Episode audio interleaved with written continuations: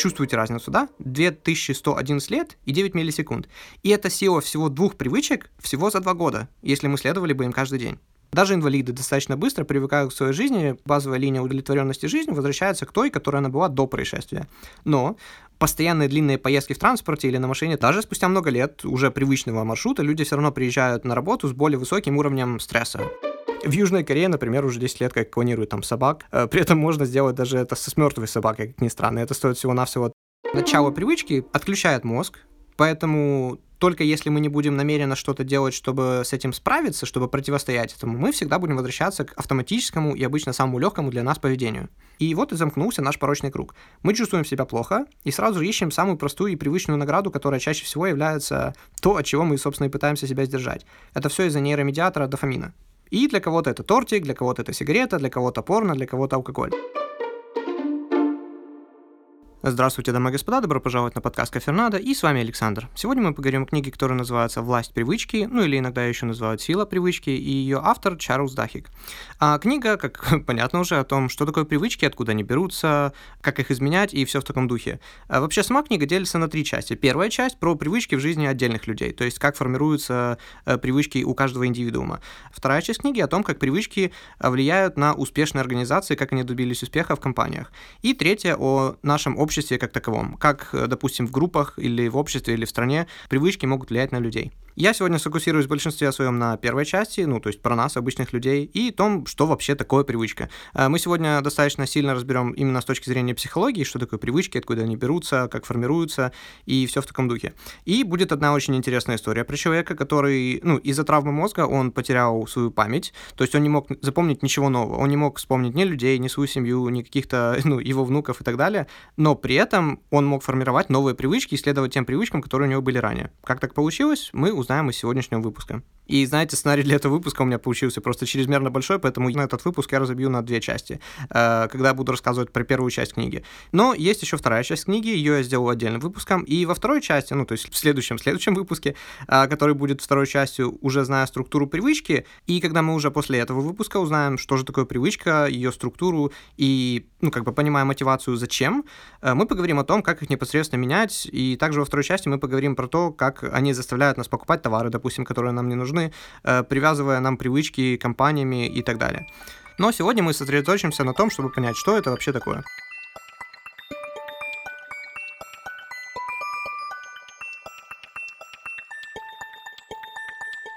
Наша жизнь не что иное, чем набор кучи привычек. Я нашел исследование, опубликованное на Science Daily, которое говорит о том, что по меньшей мере 40% всех действий, которые мы выполняем каждый день, одинаковые. Поэтому иметь правильные привычки так важно. У каждого из нас есть только 24 часа в сутках мы спим, ну, или, по крайней мере, я очень советую всем спать как минимум по 7,5 часов в день. Ну, давайте округлим до 8. То есть мы спим 8 часов, и из оставшихся 16 часов бодрствования 6,5 часов — это идентичные действия и сотни привычек, которые мы выполняем просто изо дня в день. И для меня лично эта цифра в 40% на самом деле не так уж и важна. Для меня важно вот что. Какие из этих ежедневных действий делают меня более продуктивным и, образно говоря, накапливают или экономят для меня время, а какие, наоборот, его тратят? А хотите увидеть, как изменение одной привычки может изменить вашу жизнь? Тогда вот вам расчеты на примере сложного процента. По словам Эйнштейна, сложный процент – это восьмое чудо света, и в зависимости от понимания этого принципа люди либо будут зарабатывать, либо платить за это. Также говорят, что он называл это самым могущественным инструментом во Вселенной и самым великим математическим открытием. А, должен сразу сказать, что он, ну, Эйнштейн умер еще в 955, ну, 1955, а самое раннее упоминание такого рода им высказываний впервые появилось в напечатанном виде только в 83-м. Поэтому верить тому, что это сказал он или нет, решайте сами. Но это нисколько не влияет на правдивость самих слов из первой цитаты. Так вот, очень занимательная цифра. У нас есть 100%, и каждый день они увеличиваются на 1%. К концу года, как думаете, какую сумму мы получим? Ну, просто подумайте, представьте, может, угадайте. А если 100%, 1% каждый день, сколько это будет к концу года? Готовы? Это будет...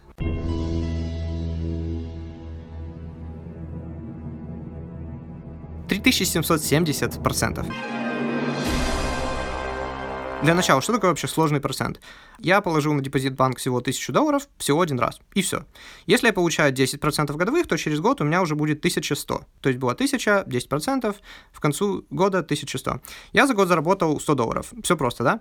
Но в следующем году, не добавляя никаких денег, я получу уже 110 долларов.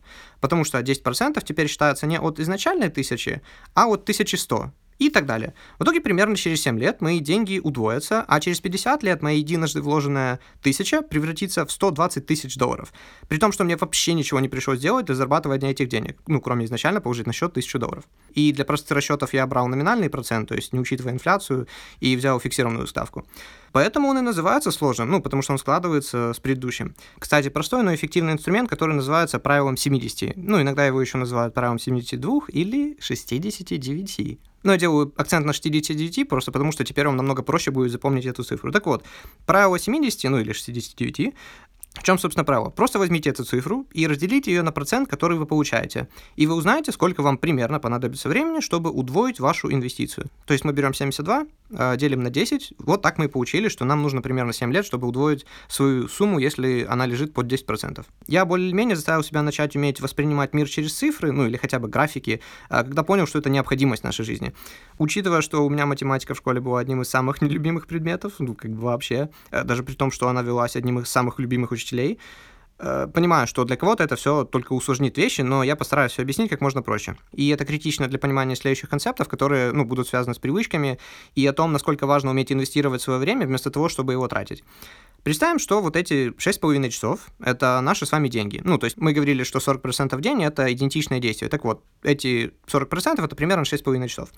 Э, давайте представим, что это наши с вами деньги, которые мы можем сегодня инвестировать и каждый день получать либо, ну, ничего, либо получать по одному проценту дополнительного дохода каждый день, либо наоборот, мы будем терять по одному проценту в день от наших изначальных 6,5 часов. И представим, что конечное число – это то, сколько мы будем иметь дополнительного свободного время после наших инвестиций. И если бы в моей жизни вообще ничего не поменялось, то мои 6,5 часов так и останутся 6,5 часами. Но если я изменю всего одну привычку в своей жизни, которая каждый день ну, делает меня всего на 1% продуктивнее, спустя год эти 6,5 часов превратятся для меня в дополнительные 15 дней. Ну, это исключая сон и еду и считать, если по 16 часов в сутки. А если бы я был всего на 1% менее эффективным, то мои 6,5 часов превратились бы в 10 минут. То есть я где-то потерял больше 6 часов времени, которые мне теперь где-то нужно снова найти, а какой-то другой человек заработал 15 новых дней, которые он может потратить на все что угодно. И это всего 1%. Если мы изменим вторую привычку, ну, опять же, либо на плохую, либо на хорошую, то есть теперь это будет 2%. И, допустим, это не 365 дней, а 2 года. И, и, скажу честно, что когда я провел эти простые расчеты, я немного охренел, э, просто потому что, ну, это еще раз говорит о том, насколько мы плохо понимаем суть сложного процента. Теперь мои 6,5 часов превратятся в, внимание, 2111 лет дополнительного времени. Вы, вы, вы понимаете, вы чувствуете, да? В то время как утрата эффективности превратилась бы их в 9 миллисекунд. Чувствуете разницу, да? 2111 лет и 9 миллисекунд. И это сила всего двух привычек всего за два года, если мы следовали бы им каждый день. Это возвращаясь к девятому выпуску подкаста, вторая часть разбора книги «Богатый папа, бедный папа» Роберта Киосаки, где мы говорили, почему если бы я зарабатывал по 10 тысяч долларов в месяц без отпусков, я бы за сто лет все равно бы заработал в два раза меньше, чем Билл Гейтс только за вчера. А, минутка английского с Алексом. You're Э, сложный процент в английском это compound interest. И если то, что, допустим, там magazine это журнал, а book, если это глагол, то это бронировать, например, I booked a room in that hotel for us, или там I booked an appointment with my doctor, то вот что слово interest э, хоть в принципе и означает интерес, но именно в таком контексте, как ни странно, я это слышу очень-очень редко. Ну, может, конечно, это связано с моей специальностью, но обычно говоря, interest э, все-таки чаще подразумевается именно процентная ставка. Э, ну, то есть, например, a deposit with 10% interest, э, то есть депозит со ставкой в 10%. А я это рассказываю, потому что для меня самого в свое время это было сюрпризом, то, что interest — это не только интерес, но и процентная ставка. There is no change without a change in routine. Мы не сможем изменить ничего, если мы не изменим свои ежедневные действия. Теперь, когда мы поняли, почему это так важно менять свои привычки и насколько, ну, даже небольшую, а просто потрясающую, огромную, а, они имеют власть над нашей жизнью, мы перейдем непосредственно к разбору книги. Я представляю, как люди, которые случайно наткнувшись на этот выпуск, ожидали разбор книги по привычке, а я тут полдня рассказываю про какие-то там процентные ставки и прочие компаунд интересы, но не переживайте, на нашем подкасте, во-первых, это норма, и поверьте мне, во всем, что рассказываю, появится смысл поверить того, как мы продвигаемся дальше. Ну и добро пожаловать! И начнем мы с истории про одного человека по имени Юджин Поли. Хотите, можем назвать его Евген, ну или хотите Юджин. И этот человек внес просто бесценный вклад в науку и был главной фигурой в сотнях исследований. Он пострадал от травмы головного мозга, вызванного одного из форм энцефалита, мозг потерпел ужасную потерю, но, на удивление врачей, все его моторные функции были полностью сохранены. Он спокойно ходил, даже, ну, как бы давал там советы медсестрам, пока он в больнице лежал насчет жизни и так далее. Но, к сожалению, для его семьи это был уже совсем не тот человек. А тот Юджин, которого знала жена и дети, уже был не с ними после вот тяжелых последствий вот этой травмы мозга, э, после того, как туда попала инфекция. Все началось с простого. Он не мог вспомнить день недели, именно врачей, как бы независимо от того, сколько раз они бы ему представлялись. Когда он вернулся домой, все становилось еще более странно. Он не узнавал соседей, постоянно задавал жене кучу вопросов. Э, утром он мог встать, пойти на кухню, приготовить себе яичницу с беконом, поесть, потом подняться снова наверх, залезть под одеяло, включить радио. Потом 40 минут спустя он снова мог подняться, приготовить себе яичницу с беконом, вернуться в кровать и снова там поиграться, покрутить радио пару минут. И потом он повторил это все еще раз, и еще раз, и еще раз. Ну, естественно, жену это очень сильно беспокоило. Она обратилась к специалистам. И когда она со своим мужем, ну, они пошли проверяться к специалистам, они пришли в тестовую комнату, он сначала начал разговор с девушкой, сидящей за компьютером. Знаете, я тоже увлекался электроникой, и меня не перестает поражать, что вот эта штука в моем детстве была бы 2 метра в высоту и занимала бы почти всю комнату. Девушка продолжала печатать, и тут Юджин снова говорит, «Ха, это поразительно, знаете, вот, вот эти платы, диоды. Когда я в детстве увлекался электроникой, этот компьютер был бы по 2 метра в высоту». В комнату зашел ученый, представился и спросил его, «Э, «Сколько вам лет?» Юджин ответил, «Мне 59 или 60». В то время как на самом деле Юджину уже было 71. Ученый начал набирать текст, и тут Юджин говорит, знаете, это нечто. Когда я увлекался электроникой в детстве, этот компьютер был бы в 2 метра высотой.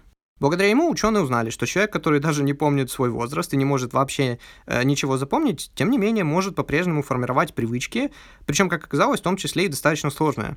А он был в какой-то степени заморожен во времени. Ну, то есть Юджин мог без проблем рассказать о своем детстве, где он рос и все в таком духе, но как только его спрашивали о чем-то, что происходило в последние 30 лет, он отвечал, что сейчас ему, ну, как бы ничего не приходит в голову, или он просто мог взять, сменить тему. Каждая комната, будь то в больнице или в университете, где проводили исследования, всегда была для него новой. Каждый человек, которого он встречал, тоже, ну, даже если это был врач, с которым он общался чуть ли не ежедневно на протяжении последних нескольких лет, э, всегда для него был новым человеком, он его не узнавал. Каждый день его удивляло то, что каналы телевизора можно переключать просто тыкая в них вот этой э, непонятной черной пластиковой штукой э, с дальнего расстояния. Ну, или когда ему показывали там фото его внуков, он просто спрашивал, кто эти люди? Когда он и ученые сидели у него дома, исследователь попросил его схематично нарисовать карту дома, где находится, ну, какая комната. Юджин этого сделать не смог. На вопрос, как вы покидаете комнату, когда просыпаетесь утром, он тоже не мог дать ответа. И пока ученый записывал свои наблюдения, Юджин посмотрел по сторонам, потом встал и, проходя через коридор, пошел в ванную комнату. Слышен был звук того, как он спустил воду, потом начал мыть руки и потом их вытирать. После этого всего он, как ни в чем не бывало, садится обратно на диван и, пока ждал следующего вопроса, сказал, «Знаете, это потрясающе. Я сам в детстве увлекался электроникой, и вот этот компьютер, ну, в то время был бы метра два в высоту и занимал бы почти целую комнату».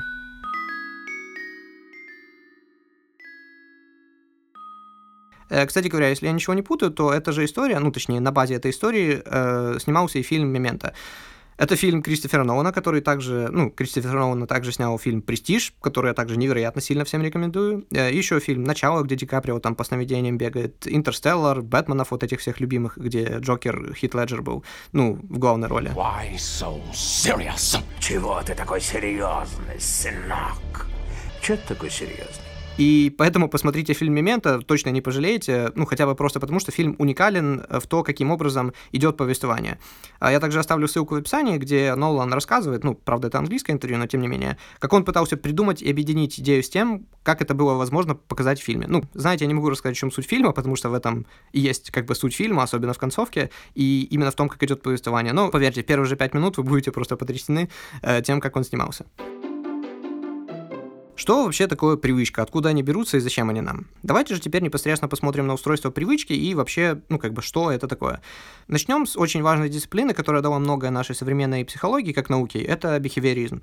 От английского behavior, то есть поведение. И если вы слышали о таких людях, как Скиннер, ну с его там голубями, крысами, а, Павлова и его собак, значит, хоть что-то, но уже вы знаете об этой науке.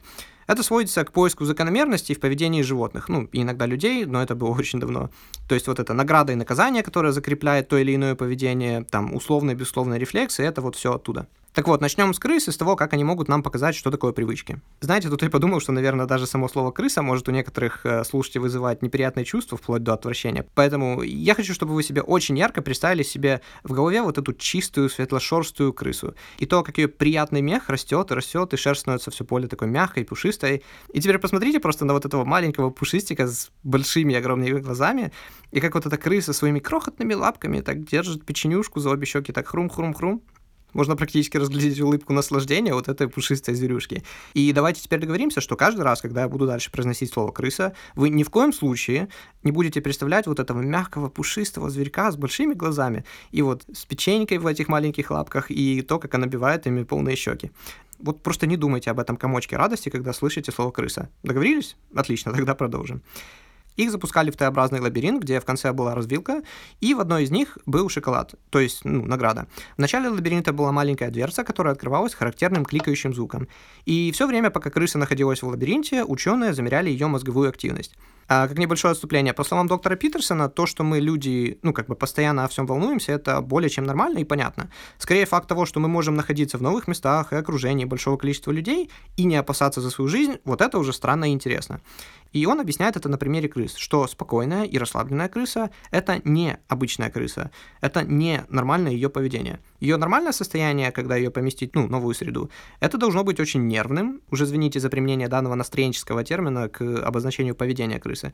А, так вот, сначала они только дрожат, боятся и смотрят по сторонам, медленно, не делая никаких резких движений, они шаг за шагом изучают новую среду, и только когда пространство становится полностью изученным и не видят, что для них здесь нет никакой угрозы, они могут немного расслабиться, пока в среде снова не произойдет какое-либо изменение, и тогда они снова насторожатся. А, хотя вот знаете, это поразительно, что при этом мы кажемся постоянно спокойными, ну, относительно спокойными. Да, все обычно там злые в час пик в метро, но как минимум у каждого второго не начинается, знаете, там паническая атака, например, из-за угрозы жизни, ну, в такой толпе незнакомых людей, которые окружают вас и, более того, ограничивают ваши движения. Ну, особенно говоря про девушек, ну, потому что для многих из них процесс оценивания рисков физической угрозы всегда запущен в фоне, и как бы для девушек последствия всегда более значимы. Но при этом Алан Пис писал в самой известной, наверное, своей книге про язык тела, э, не помню, он упоминал это или нет, но опираясь на суждение Эдварда Холла, э, который, собственно, первый начал изучать зоны личного пространства, ну, что ко мне, если пришел там сантехник, кран чинить, не знаю, то, скорее всего, я буду стоять от него на расстоянии где-то там полтора-два метра, ну, а то и дальше. А вот ближе, чем на 45 сантиметров, я уже никого не пущу, даже многих своих знакомых, так как это считается интимной зоной личного пространства, и нам обоим будет некомфортно. Так вот, Алан Пис пишет, что когда проводили эксперимент с стадом оленей на острове, ну, где было достаточно еды, практически не было хищников и так далее, то есть все условия для нормального и спокойного существования, олени почему-то со временем начали быстро умирать. Выяснилось, что из-за роста популяции, ну и как следствие уменьшения зоны личного пространства каждой отдельной особи, в первую очередь возникали проблемы с надпочечниками, и из-за их бестановочной работы они умирали. А, ну, потому что олени всегда жили с большим количеством адреналина, повышенным сердцебиением и так далее. Ну, то есть в постоянном стрессе, э, состоянии бей или беги из-за того, что так много других оленей были в их зоне личного пространства. И тут, конечно, это может быть и не 2 метра, как у нас. Не помню, сколько у оленей, но вот, допустим, львы в саванне могут считать пространство личным вплоть до 50 километров. И что важно, есть не так много вещей, которые нас делают несчастливыми, и к которым мы не можем привыкнуть. Опираясь на книгу, которая называется Happiness Hypothesis, по-моему, на русский так и не перевели, но называется «Гипотеза счастья», у нас есть какая-то базовая линия счастья, и даже какие-то сильные вещи практически никогда ее не меняют. Ну, то есть даже инвалиды достаточно быстро привыкают к своей жизни, и спустя достаточно короткий период времени их базовая линия удовлетворенности жизнью возвращается к той, которая она была до происшествия. Но вот такая вещь, допустим, как комьютинг, ну, комьют — это как постоянные длинные поездки в транспорте или на машине там на работу и с работы. Даже спустя много лет уже привычного маршрута люди все равно приезжают на работу с более высоким уровнем стресса, ну, относительно их базовой линии. А есть несколько причин. Про толкучку в транспорте и зону личного пространства, почему это нас раздражает, мы уже поговорили. Э, скажем теперь про машины. Если мы едем в машине, и уж тем более стоим в пробке, история точно такая же. Во-первых, у людей, сидящих в машине, зона личного пространства очень сильно автоматически расширяется. Не помню насколько, но что-то там вплоть до 5 метров или что-то такое.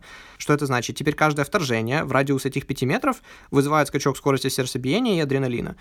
Плюс машины не показывают эмоции. Ну, если мы, допустим, переходим дорогу и там чуть не столкнулись с другим пешеходом, мы всегда можем сказать, ой, простите, с немного опущенной головой в знак демонстрации отсутствия агрессии с нашей стороны.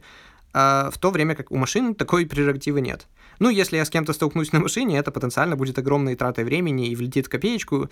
И возвращаясь к тому, с чего начали, поэтому как бы доктор Питерсон говорит, что это на самом деле странно, что мы вообще можем спокойно сидеть, допустим, в каком-то зале, где вокруг нас сидит еще сотня, а то и тысячи, и при этом спокойно себя чувствовать в нашем современном мире. Возвращаясь к лабиринту, мы примерно это и наблюдаем. Наш пушистик после щелчка и открытия дверцы начинает ходить туда-сюда, обнюхивая каждый угол и поцарапывая понемногу стены. И даже когда они доходят до развилки, ну, и помним, что лабиринт был Т-образный, они практически никогда не берут шоколад, пока не убедятся, что в противоположной комнатке тоже никого и ничего нет. Небольшой совет от меня. Мы, люди, от крыс в этом плане не сильно отличаемся, и поэтому, когда а, вы домой приводите гостей, не поленитесь, ну или же не постесняйтесь им показать все комнаты со включенным светом. Это не зря издавна, ну, правило этикетка, наверное, можно сказать. Потому что, когда мы находимся в незнакомой обстановке, опять же, пусть это и со знакомым человеком, какая-то часть нашего мозга будет все равно постоянно на стреме, просто потому что, а вдруг вот в той самой крайне темной комнате, которую я так и не проверил, запрятался тигр, о котором я ничего не знаю, он нападет на меня в любой момент. Может звучать бредово, но не забывайте, как медленно меняется наш мозг. Для него мы, по сути дела, ну, по-прежнему живем в те времена. Так вот, что же там происходит с нашим зверьком в лабиринте? А, мозговая активность крысы была чрезвычайно высокой на протяжении всего времени эксперимента. И с каждым вдохом и почесыванием ноготками активность доходила просто до пика. Ну, можно предположить, что в этот момент крыса анализировала как бы все запахи, звуки и любые другие сигналы, которые поступали извне для лучшего понимания ситуации. Но со временем, чем больше раз крыса проходила этот лабиринт, тем быстрее она это делала, а активность мозга тоже понижалась. В течение недели крыса обучилась сразу после клика и открытия дверцы бежать вперед и влево за кусочком шоколада, не останавливаясь и ничего не нюхая. Что важно, активность мозга тоже была минимальна. Тут очень важное уточнение. Минимальная в какие моменты? А, как только слышался щелчок, активность мозга резко подскакивала, но тут же утихала и была очень низкой. То есть все движения, либо их отсутствие уже были доведены за это время практически до автоматизма. И в момент получения награды, то есть при употреблении шоколада, активность мозга снова кратковременно подскакивала.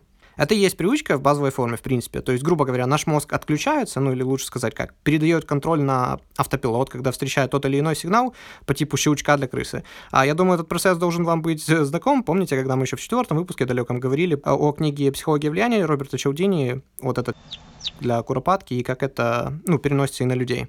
Но вопрос тогда, почему мы видим пиковую активность перед тем, как включить э, автоматическую последовательность действий, то есть привычку. Все логично. Э, мы достаточно умны, чтобы понимать, что перед тем, как передать контроль автопилоту, мы должны проанализировать все входные данные и уже на их основе принять решение, действительно ли стоит сейчас включить привычку и какую именно. Ну и в конце, по достижении результата, наш мозг снова включается, э, чтобы понять, все ли нормально, как, как все прошло, в принципе, и так далее.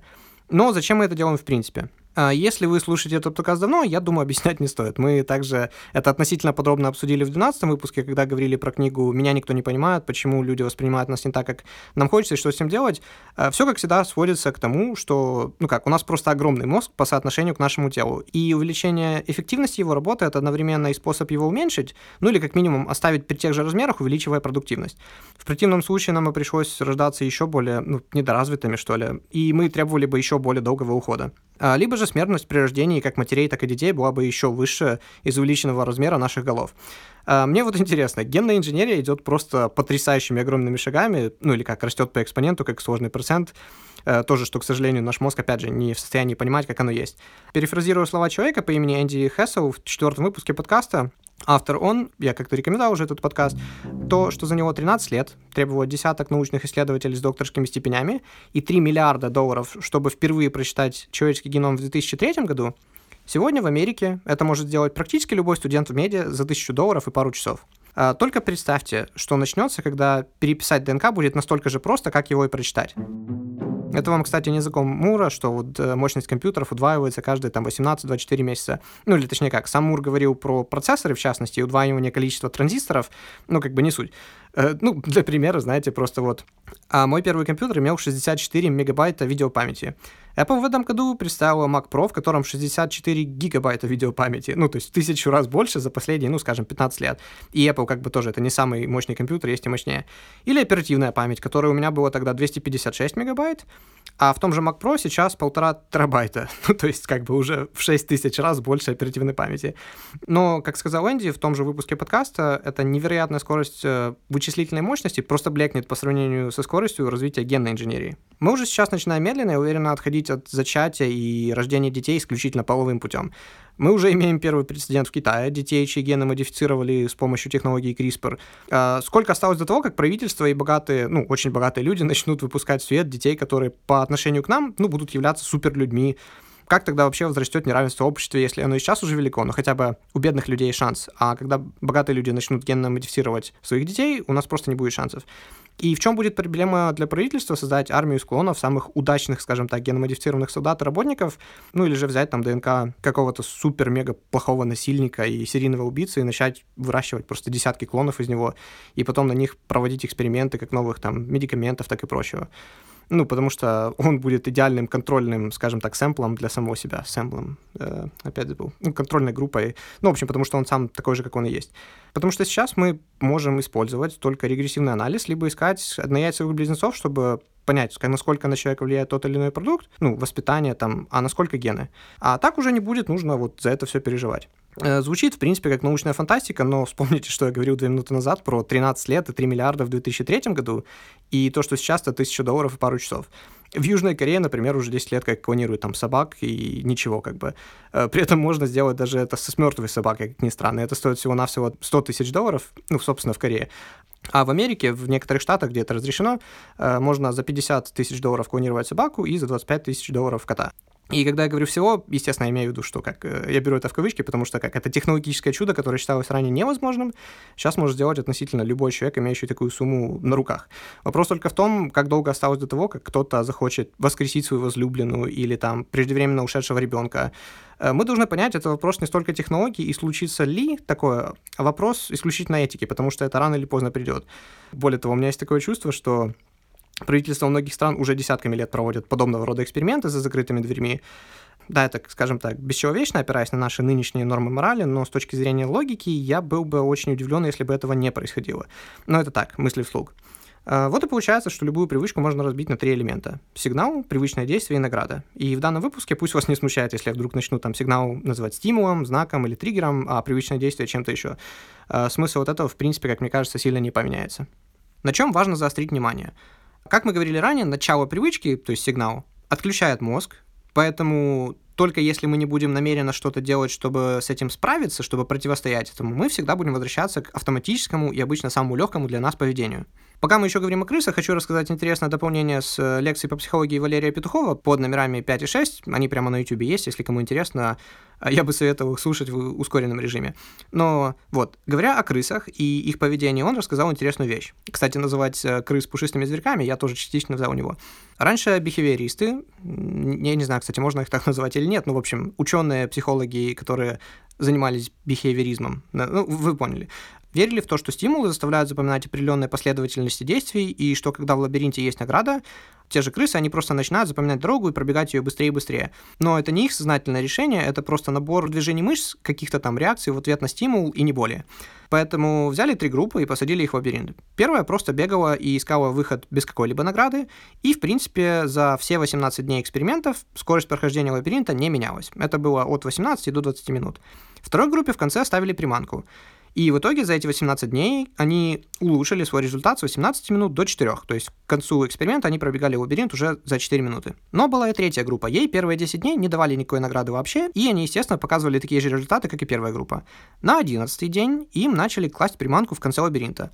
И по логике вещей, опираясь на данные второй группы, им теперь нужно было то есть еще 18 дней, чтобы улучшить свой результат до 4 минут. Но этого не происходило. Они уже к 18 дню, то есть всего через неделю, получали такой же результат, как и первая группа, которая обучалась с самого начала изначально. Значит, и третья группа обучалась с самого начала, но это было незаметно. Но как только появился стимул, они использовали уже имеющиеся знания, ну, то есть имели когнитивную карту местности в голове. Но чтобы в этом окончательно убедиться, психолог залил лабиринт водой, ну, просто потому что по предположениям тогдашних бихевиористов, бегать и плавать — это совершенно две разные вещи для нашего пушистика. Соответственно, проплыть лабиринт — эта задача никак не связана с пробежать лабиринт. Но на удивление крысы с легкостью и быстротой его проплывали, что показало, что они не только способны латентно обучаться, но и сохранять карту местности у себя в голове. Скажу еще пару слов про собак Павлова, так как это тоже очень важно с тем, как появляются привычки. А, точнее как, стадия обучения.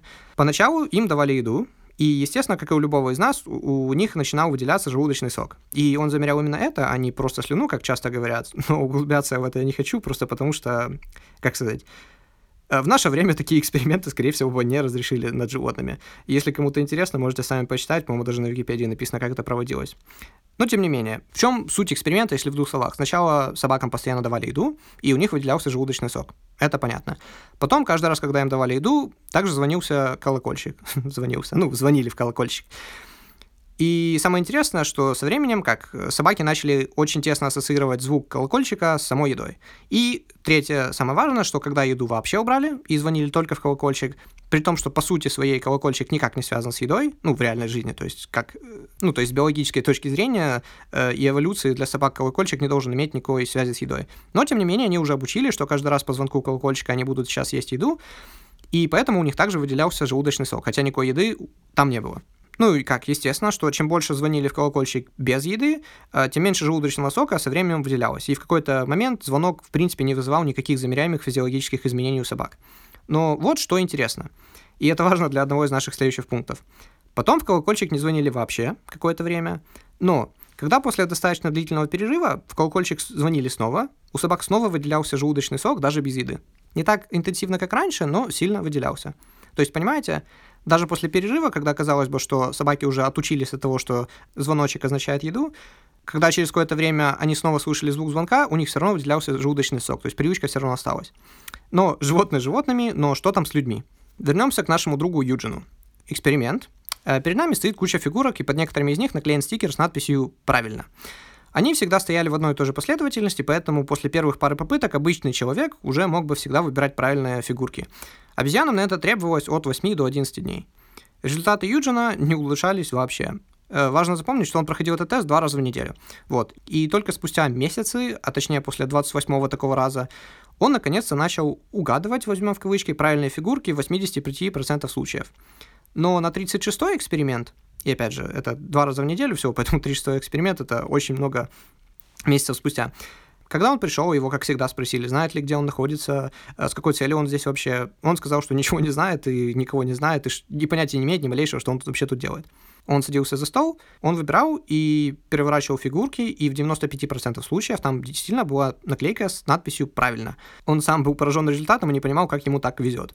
Но когда экспериментатор попросил его сложить все правильные фигурки в одну сторону, а неправильные в другую, Юджин поначалу был в замешательстве и не знал вообще с чего начать, а потом он начал их снова переворачивать. И на вопрос, зачем вы их переворачиваете? Их же нужно сложить в одну кучу.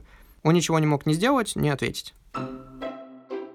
Когда мы хотим создать новую привычку, мы не просто приобретаем новую привычку, а мы боремся со всеми теми, которые были закреплены до этого. Поэтому это так сложно. Ну как, это хорошо, что не нужно заново всему обучаться, но плохо, потому что наш мозг не знает разницы между плохим и хорошим. И опять же, как мы уже выяснили, что мы можем иногда обучаться и получать привычки, даже когда мы не знаем, что мы обучаемся, как крысы в лабиринты, которые бегали без приманки, либо же как собаки, которые по истечению времени не реагировали никак на звонок, потом все равно начинали на него реагировать после какого-то времени. Как только награда возвращается, даже особенно после перерыва возвращается и привычка. Что опасно, наш мозг не знает, что важно, а что нет. Он только пытается угадать и найти причинно-следственную связь во всем, ну, все время, во время получения награды. Как, допустим, наши мягкошерстые и большеглазые крысы, когда посажены в клетку и которым дают еду в совершенно случайный момент времени, начинают находить закономерности. Например, одна в этот момент чесала себе животик, другая прыгала в углу, а третья жала на рычажок. В итоге они все начинают думать, что, ну, например, первая думает, о, вот именно потому, что я чешу свое пузико, еда и приходит. Хотя в реальности это просто совпадение, так как они потом начинают делать это постоянно, а еда снова приходит по стечению обстоятельств, они все больше закрепляют привычку. Хоть как и почесывание, так и колокольчик не имели ничего общего с едой в реальности. Э, вы не обращайте внимания, что я столько говорю про животных, практически все, что я к этому моменту рассказывал, напрямую относится и к нам. Вот, например, как, э, не знаю, там, кокаин или алкоголь закрепляет так называемый, а, фиг с ним, рефлекс. В книге Кали МакКонагил под названием «Сила воли» она пишет о том, ну, о так называемом эффекте «какого черта?». Тысяча чертей. Но если вы только не боярский, я не думаю, что вы часто упоминаете чертей, э, в оригинале это называется «what the hell?». Поэтому, как мне кажется, фиг с ним, или «да, ладно уже», чуточку больше подходит для перевода в данном контексте. Мы коротко об этом эффекте говорили еще во втором и третьем выпусках, когда обсуждали книгу «Закончи то, что начал». А, там он назывался «Раз уж на то пошло». Так вот, это когда мы вместо того, чтобы, ну, скажем, минимизировать потери, когда прервали свою диету там одним мороженым или одной картошиной фри, мы расстраиваемся и говорим «Ай, да, пошло оно». И начинаем объедаться всем, что только можно, как невменяемое. Вообще, практически все негативные эмоции заставляют нас в первую очередь и искать самую доступную и простую награду. Это все из-за нейромедиатора дофамина. И для кого-то это тортик, для кого-то это сигарета, для кого-то порно, для кого-то алкоголь. Что самое плохое, так это сам дофамин, который выделяется в этот момент. Когда я все-таки принимаю свою дозу, то мозг чувствует огромное кратковременное облегчение, и он запоминает все окружающие стимулы, как и само эмоциональное состояние. В итоге нашим почесыванием пузика, помимо самой награды, такой как сигарета, может закрепиться и другие вещи, такие как «а, фиг с ним». И вот и замкнулся наш порочный круг. Мы чувствуем себя плохо и сразу ищем самую простую и привычную награду, которая чаще всего является то, от чего мы, собственно, и пытаемся себя сдержать. Перед тем, как ее принять, мы думаем «ой, да ладно, от одного раза ничего не будет». Съедаем, выкуриваем, выпиваем, пропускаем проход в тренажерный зал и получаем сильное облегчение как результат.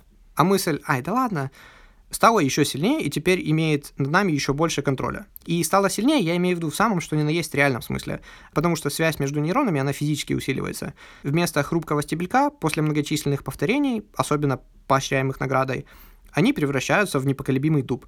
Соответственно, в следующий раз нам с ней будет бороться еще труднее. И вот по спирали. Поэтому... The chains of habit are too weak to be felt until they are too strong to be broken.